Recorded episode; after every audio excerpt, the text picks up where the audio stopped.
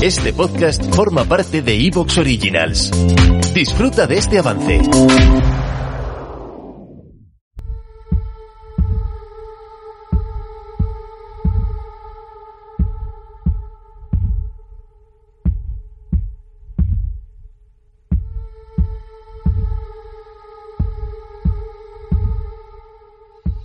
Y la música que nos pone nuestro técnico nos hace entrar en otro ambiente, algo más misterioso, algo más extraño. Hace no mucho eh, veía la película porque no había tenido oportunidad antes de ver esa película española que se llama Verónica y que hablaba sobre uno de los poltergeists más famosos y que hemos tratado varias veces en los programas, el poltergeist de Vallecas.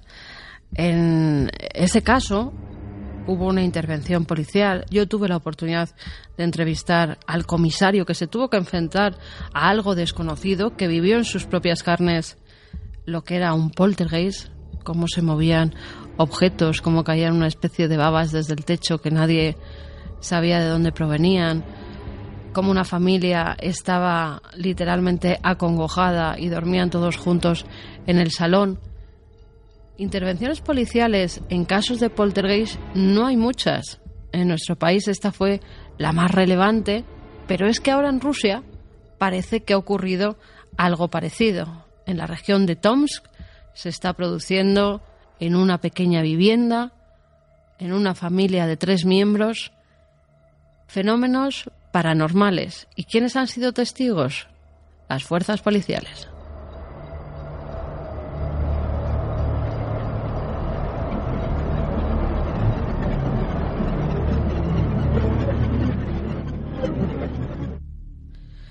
La compañera Clara Tauces fue la que nos puso tras la pista de esta noticia, mm, de la cual, buenas noches, Clara. Buenas noches, ¿qué tal? ¿Cómo estáis? Muy bien.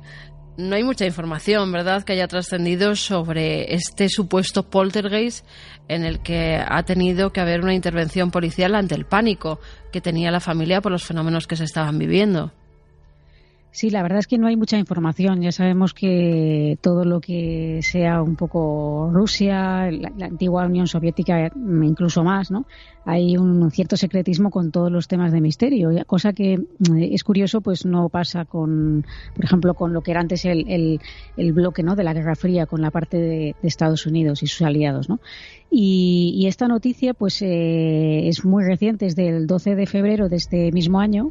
Eh, estamos hablando de una localidad que se llama Maraxa, que está en un distrito que no sé si lo pronunciaré bien, pero es algo así como Kopalsevsky y que eh, está en Siberia. Entonces, bueno, pues hay un informe que es dirigido al jefe del Ministerio de Interior de, de Rusia, Alexander Buknik, que lo ha reproducido la agencia rusa Tomsku en, el que eh, se da cuenta de este suceso. ¿no? Eh, al parecer, el día 12 de, enero, eh, por la tarde, los residentes en, una casa de esa localidad de Maraxa, pues eran un matrimonio con un hijo adoptivo de 15 años y llevaban un par de días sufriendo fenómenos que ellos no podían explicar en la vivienda y entonces deciden llamar a la policía.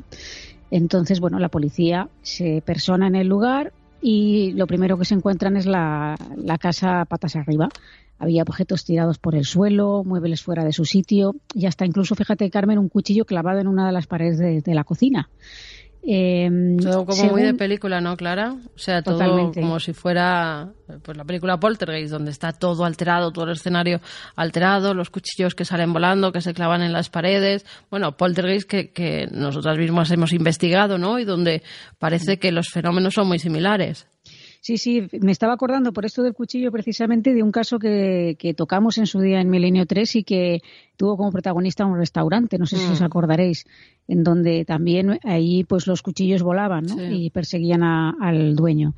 Y, bueno, pues eh, bueno, pues según los inquilinos, como digo, llevaban un par de días sufriendo estos fenómenos y decían que los objetos habían empezado a volar sin control, que los muebles se caían, que, bueno, pues de hecho los propios agentes de la policía estando allí eh, atestiguaron que, daban fe de lo que, decían era verdad porque ellos mismos eh, empezaron a protagonizar eh, este escenario y se encontraron con que pues se cayó un armario, un bastón salió volando de una habitación que estaba vacía y varios libros, por ejemplo, se cayeron de un estante. ¿no? Hay un, hasta un informe policial, ¿no? Como ocurrió en el caso Vallecas también, Clara, en este caso, claro, al haber una intervención policial, tienen que poner por escrito lo que han vivido, los fenómenos que se han producido delante de ellos y de los que han sido testigos.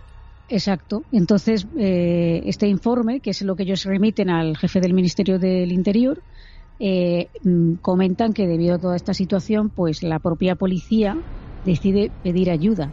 Y en este caso lo hace a la Iglesia, a la Iglesia Ortodoxa rusa. ¿Un exorcista?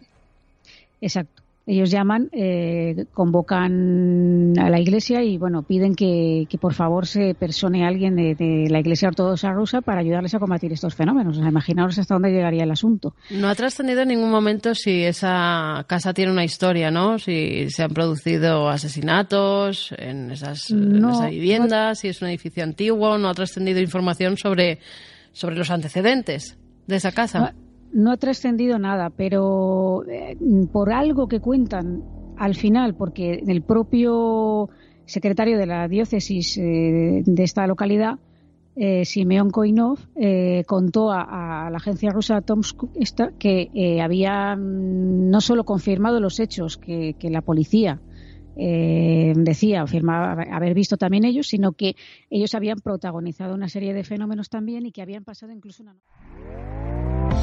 ¿Te está gustando lo que escuchas? Este podcast forma parte de Evox Originals y puedes escucharlo completo y gratis desde la aplicación de Evox. Instálala desde tu store y suscríbete a él para no perderte ningún episodio.